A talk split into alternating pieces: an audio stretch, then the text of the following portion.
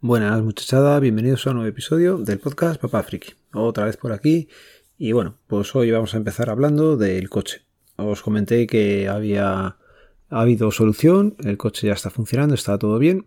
Y bueno, pues iba a comentar, el otro día estuve en un concesionario, no es en el que lo llevo siempre, y estuve hablando con el dueño a través de mediación de un amigo. ¿Qué me estuvo contando esta persona?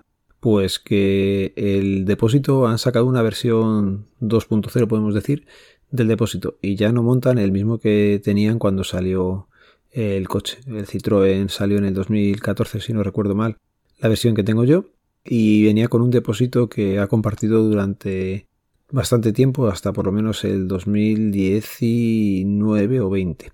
¿Qué pasa? Que ahora están poniendo un depósito que cuando apagas el coche es cierto que sigues oyendo como el algo está trabajando. Tú te paras dentro del coche cuando lo apagas y se oyen pues como inyectores y cosas seguir funcionando. Estuvo explicando esta persona que eso es para conseguir que no se queden atoradas las cosas dentro del circuito, no se quede urea por ahí y, complique luego los inyectores y el depósito le han dado alguna otra forma y han cambiado algo. Total, que en principio se supone que es una avería que ya está solucionada y por lo visto no han tenido ingreso de nuevos coches con el depósito ya cambiado. Veremos si es así o en el futuro pues vemos que nos toca volver al taller. Esperemos que no. Cosas que os quería comentar. Rastreando un poquito el otro día, estuve ya poniendo pues al día el HP G4 que compré de segunda mano y nada, pues le metí el sistema operativo y está ahí funcionando, va, va bien. Siguiente cosilla que he actualizado ya también, el ThinkPad, el X250 que compré también, pues ya está con sistema operativo funcionando.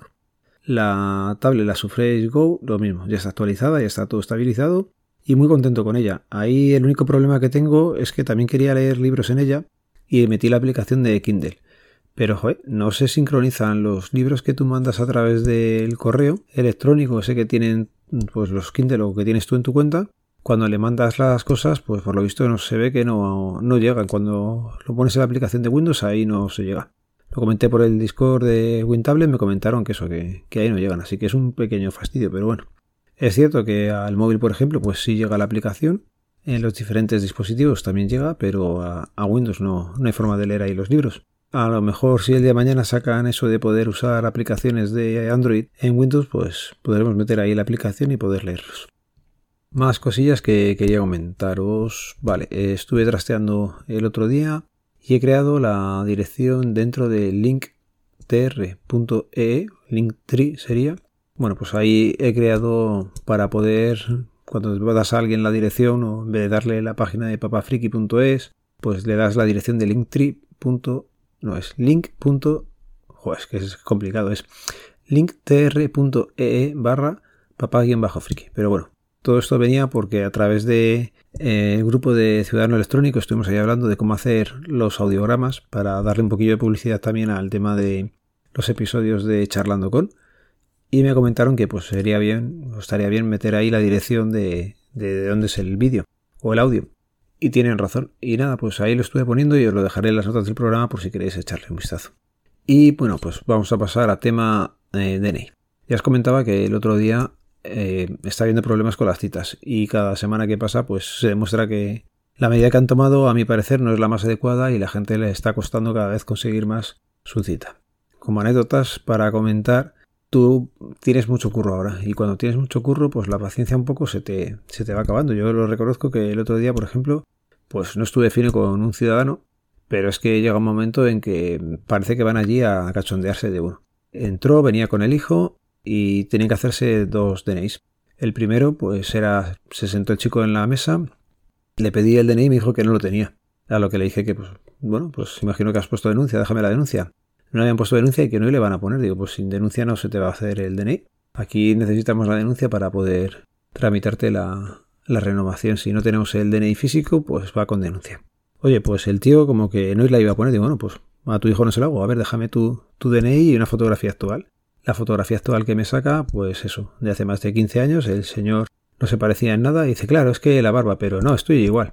Digo, mira, no estás igual y, y es que no, no te lo voy a hacer, hacer la foto y vuelves. Bueno, pues ahí medio de cachondeo, medio de no, y ya pues saltas un poco diciéndoselo seriamente, oye, yo aquí no estoy para perder el tiempo, si quieres hacerte la foto y mantener la cita, sales fuera y te la haces, y si quieres poner la denuncia, lo mismo, pero yo aquí no estoy para perder el tiempo. Esto se lo dije así y a lo mejor un poco más borde, pero oye, es que la gente yo creo que viene allí a, pues eso, a pasar el rato, hace fresquito, pues se vienen allí dentro, yo no, no, no lo entiendo.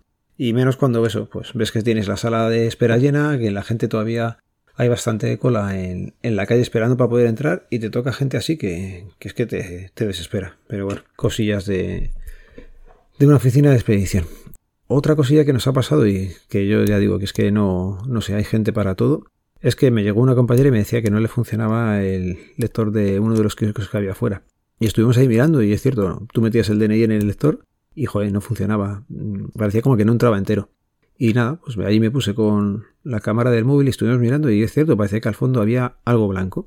Pues nada, se dio un aviso y cuando vino el técnico me acerqué a ver qué, qué es lo que tenía allí. El hombre, y estuve ahí un rato con él y joder, es que sacó dos cachos de papel metidos a mala leche dentro de, del lector del DNI que lleva el kiosco. No, no tiene sentido. Yo a la gente no, no la entiendo cada vez. Tienes un poco menos de, de esperanza en que haya gente normal. Venga, y luego ya como última, última anécdota que ha sido bastante curioso, me pasó ayer mismo. Estaba con nosotros expidiendo a un chaval, pues de su metro ochenta largo, un metro noventa, espaldas pues casi dos veces las mías. El tío estaba fuertote y, y está de buen ver. Y se lo estaba haciendo el DNI a una chavala. Y yo allí veía que la chavala iba metiendo ficha, tirando los tejos y sacando todo el armamento que tenía. Y nada, se fue y a los cinco minutos no habían pasado Volvió y le dejó la foto con el teléfono por detrás por si querías algo. Es como, madre mía, estas cosas. Yo llevo mucho tiempo y a mí eso nunca me ha pasado, tío. No sé, nos... lo bueno es que luego no, pues nos estuvimos riendo bastante tiempo y, y ahí queda la cosa como una anécdota, pero joder, pasa de todo. En una oficina de, de expedición pasa de todo. Y antes de terminar del todo, pues os quería comentar también. He creado un hilo en Twitter que le llevo con el hashtag tips consejos del DNI. ¿Vale? En él pues voy a ir llevando un hilo en el que poneros eh, los errores habituales o comentar cosas que os pueden ayudar a la hora de renovaros el DNI. Eh, espero que os guste y si eso pues le dais un poquito de publicidad, retweet, corazoncitos y eso pues se agradece. Bueno chicos, lo voy a ir dejando por aquí. Os recuerdo que este podcast pertenece a la red de sospechosos habituales, que podéis seguirnos a través del feed, feedpress.me barra sospechosos habituales. Hoy saludos para César Maestre, es un oyente que me hace mucha ilusión, el que de vez en cuando me va dejando comentarios y al que si viniera por España pues me gustaría conocer. Y nada, por si os lo preguntáis, todavía sigo sin ascensor, todavía sigo sin poder usar el garaje de la comunidad y esperando a ver si podemos hacer algo de la mudanza. Venga, un saludo, nos vemos, nos leemos, nos escuchamos, adiós.